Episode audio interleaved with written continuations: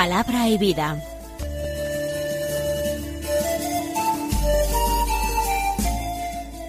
Con el padre Manuel Horta desde Sevilla.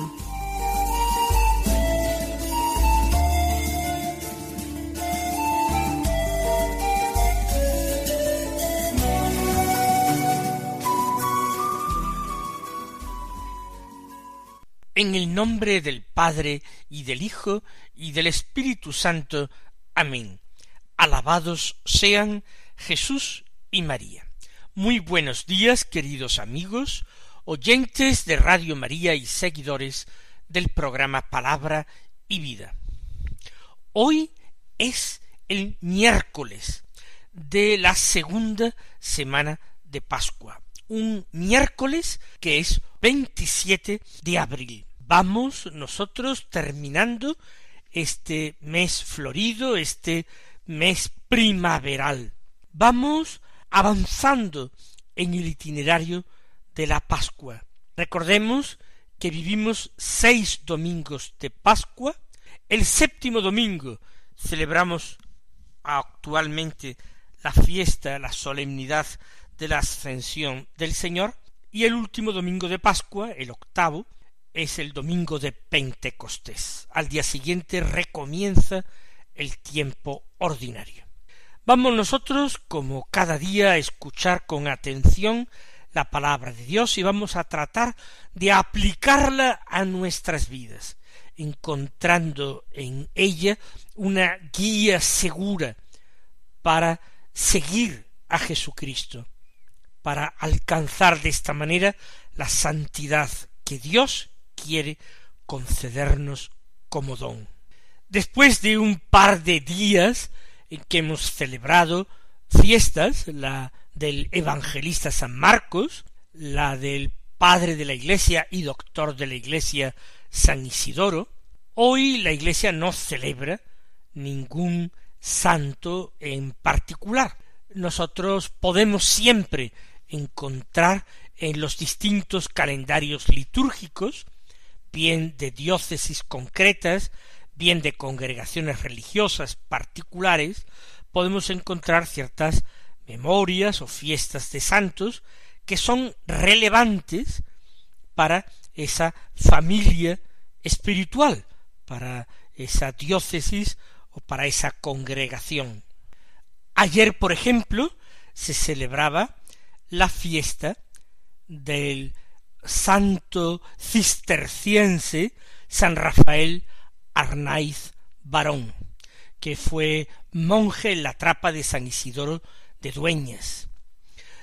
Por el hecho de coincidir con la fiesta de San Isidoro de Sevilla, en algunos lugares se celebra por devoción a San Rafael Arnaiz hoy.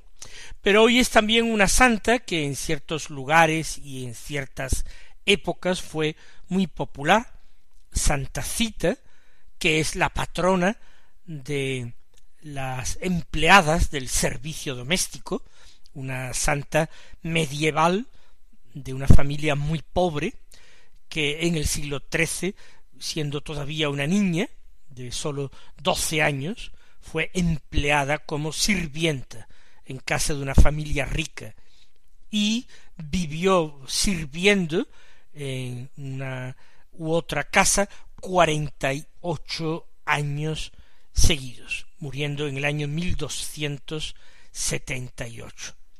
También se celebra la fiesta de un santo papa, el papa San Anastasio, que es un papa que eh, muere en Roma en el año 401 a principios del siglo V y un santo mercedario que se entregó a la tarea de redimir cautivos que fue San Pedro Armengol.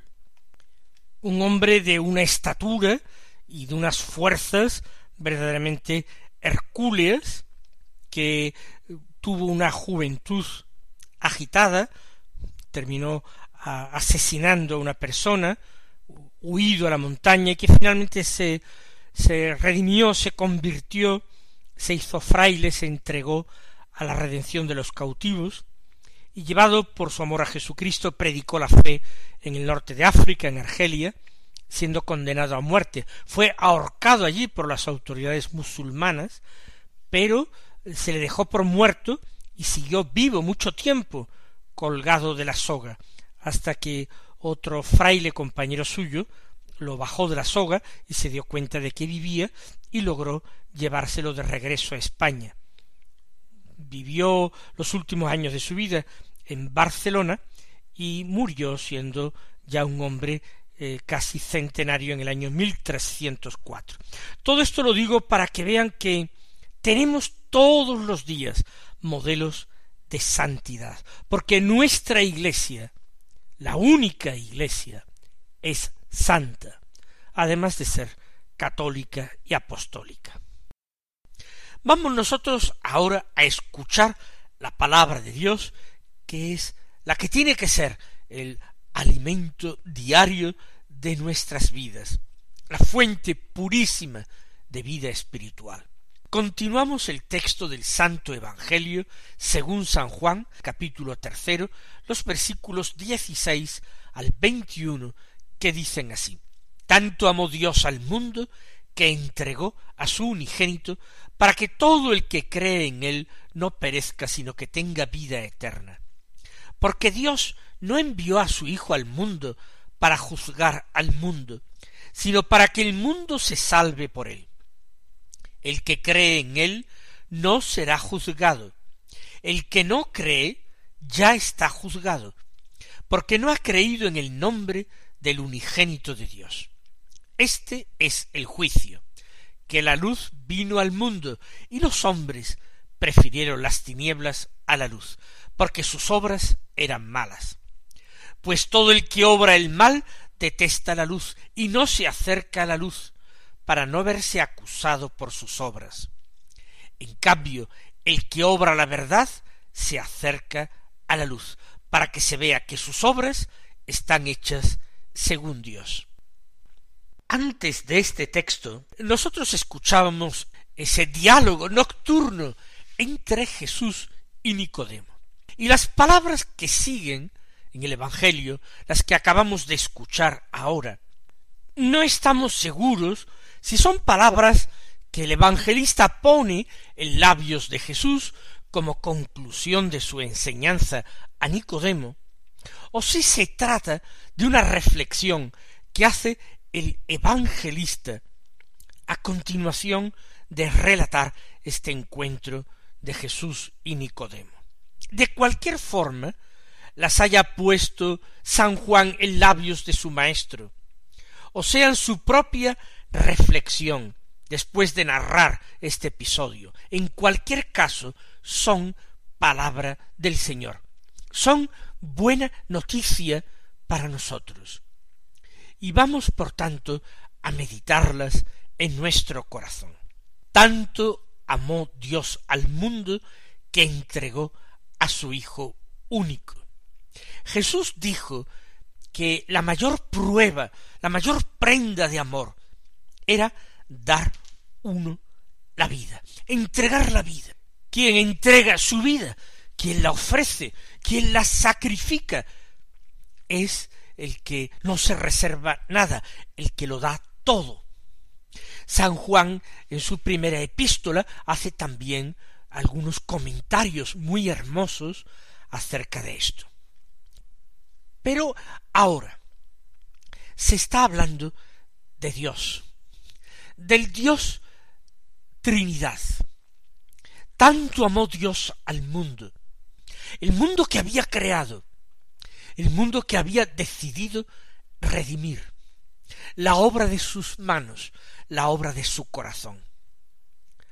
Los seres humanos somos inmensamente queridos por Dios.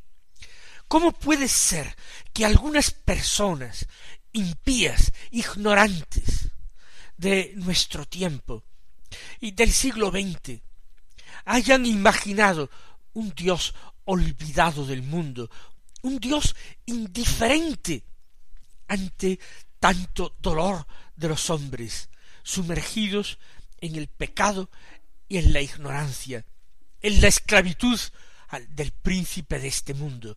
¿Cómo es posible que alguno haya escrito de una forma blasfema que en el juicio final quien debería ser juzgado es Dios por haber permitido tanto dolor y desgracia para los hombres. ¿Cómo es posible tanta ceguera, tanto pecado, tanta ignorancia, tanta blasfemia? Dios se hace, se convierte para nosotros en víctima, en víctima sacrificial por nuestros pecados. Nosotros debemos tener un santo temor de Dios, que es virtud, porque es reverencia, porque es amor filial. Pero nosotros no tenemos que tener miedo a Dios. A Dios hay que temerlo santamente, pero no tenerle miedo, que es algo bien distinto. Tenemos que tener miedo a aquel que nos engaña, no a aquel que nos ilumina. Tenemos que tener miedo a aquel que nos odia, no a quien nos ama con ternura paternal. Tenemos que tener miedo a aquel que desea nuestro mayor daño y nuestro más completo sufrimiento, no a aquel que se compadece de nuestras miserias, que experimenta un dolor terrible por el sufrimiento de sus hijos y por la desgracia de sus hijos.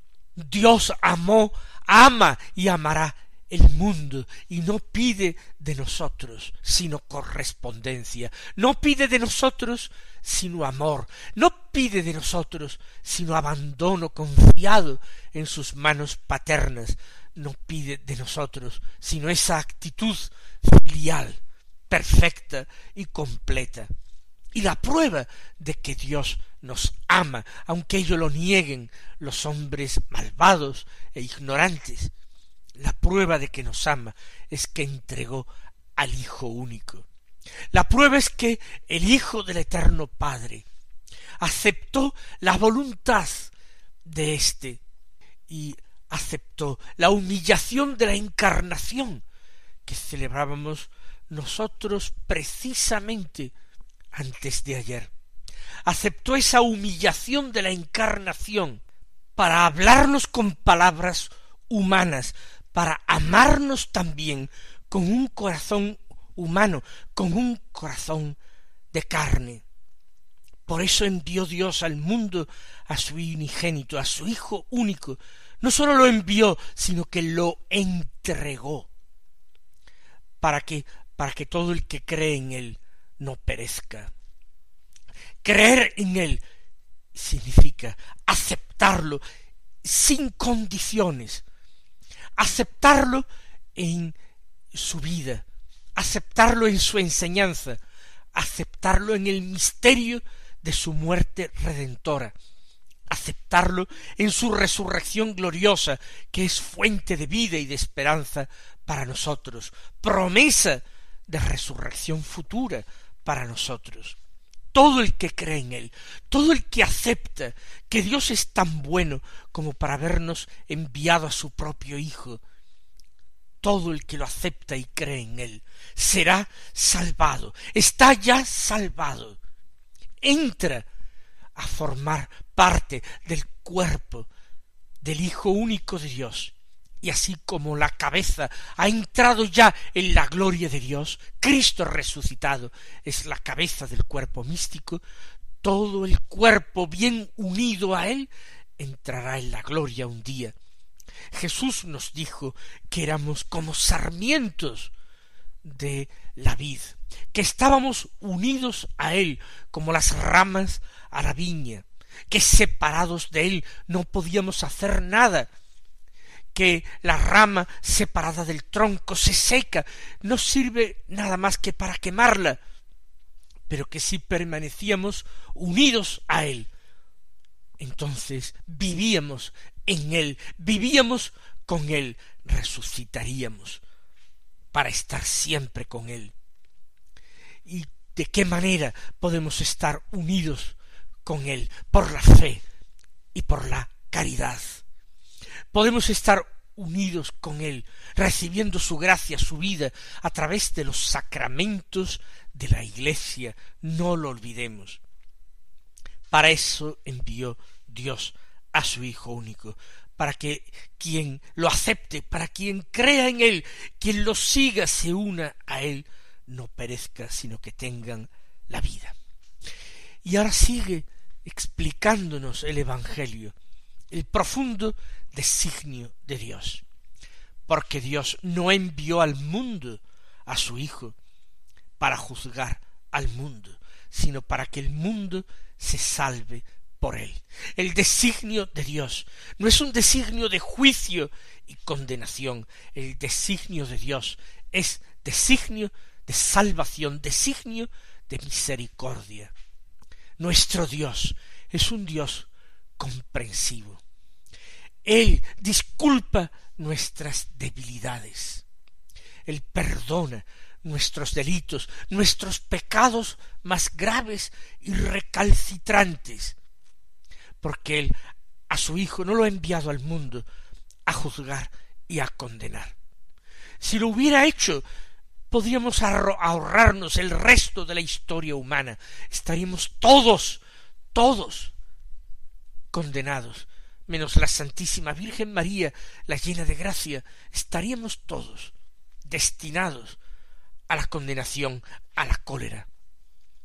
Pero Dios quiere que todos los hombres se salven y lleguen al conocimiento de la verdad. Está en nuestras manos, ayudados por la gracia, aceptar a Cristo escuchando las palabras del Evangelio, se enciende en nosotros la llama de la fe, se despierta el fuego del amor que podía haberse quedado simplemente eh, como un rescoldo de una llama apagada. Todo eso se aviva y se despierta en nosotros. Esa es la virtud que tiene la palabra del Evangelio. Y deseando ser salvados, y deseando amar, y deseando creer cada vez más y mejor, aumenta nuestra fe, aumenta nuestra caridad. Y por supuesto se despierta también la esperanza de que un día gozaremos de los bienes futuros, porque Cristo ha venido a salvar al mundo. Y nosotros somos pecadores y grandes pecadores, pero precisamente porque estamos en el mundo, porque somos obra de sus manos, somos amados, y Él desea y quiere nuestra salvación y nos ofrece su gracia, gracia suficiente y aun abundantísima, para que un día podamos realizar el deseo profundo del corazón de Cristo manifestado en la última cena. Padre, este es mi deseo, que los que tú me diste, donde esté yo, allí estén ellos también conmigo. Para eso hemos sido creados, para estar siempre con Jesús, colmando el anhelo de su corazón. Continúa el texto, el que cree en él, en Jesús, no será juzgado. El que no cree ya está juzgado, porque no ha creído en el nombre del unigénito de Dios. El juicio es algo bastante sencillo, no consiste en la aplicación de un complicado código de leyes. El juicio consiste en esto, en la aceptación o en el rechazo de Jesús, del Hijo de Dios. El que cree no va a ser sometido a juicio, es salvo. Pero claro, creer no simplemente significa decir creo. Creer no es simplemente llegar a una convicción intelectual de que Cristo es el Hijo de Dios y el Salvador de los hombres. Creer es aceptarlo de veras, actuar con coherencia. Eso es creer. Cree en Jesús, quien se esfuerza, con la ayuda de la gracia, en cumplir los mandamientos, quien se arrepiente continuamente de sus pecados, quien procura cultivar la virtud y practicar obras virtuosas, quien ama, quien tiene compasión de su prójimo, quien perdona a sus enemigos y ora por ellos. Ese es el que cree en Jesús. Ese es el que no será juzgado.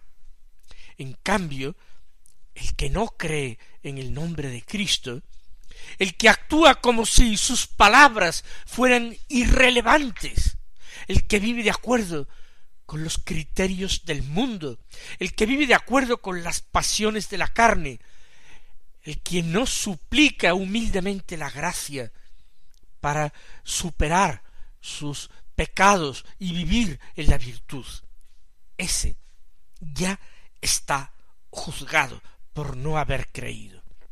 Y aclara todavía más el Evangelio. Este es el juicio, que la luz vino al mundo y los hombres prefirieron la tiniebla a la luz porque sus obras eran malas. Esta comparación, esta imagen es muy querida y utilizada por San Juan, la imagen de la luz y de las tinieblas.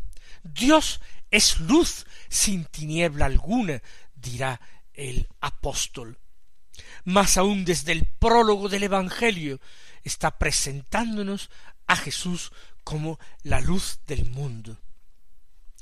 Y pone San Juan el cuarto evangelista en boca del Señor unas palabras también muy reveladoras.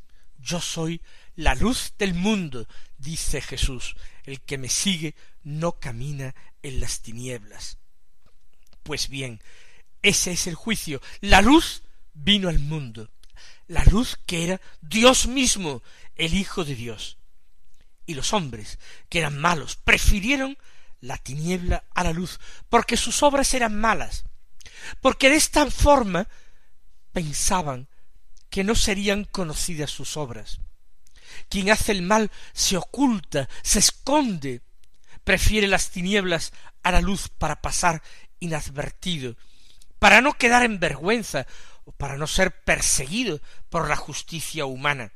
Se esconde el que no tiene la conciencia tranquila, el que obra el mal.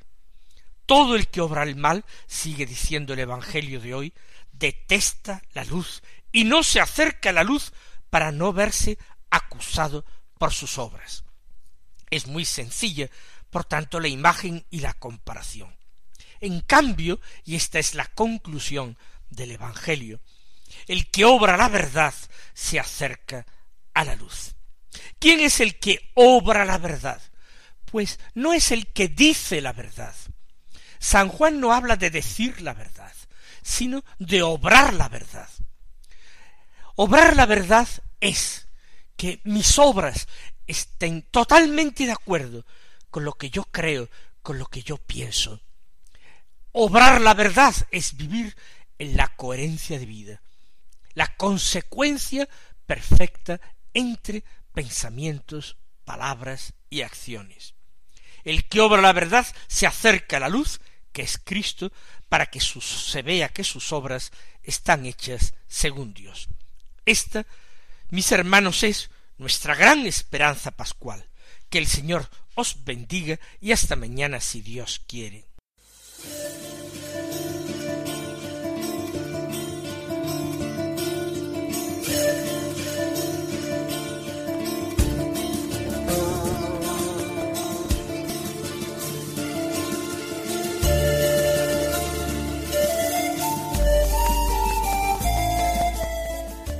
Concluye Palabra y Vida, un programa dirigido desde Sevilla por el Padre Manuel Horta.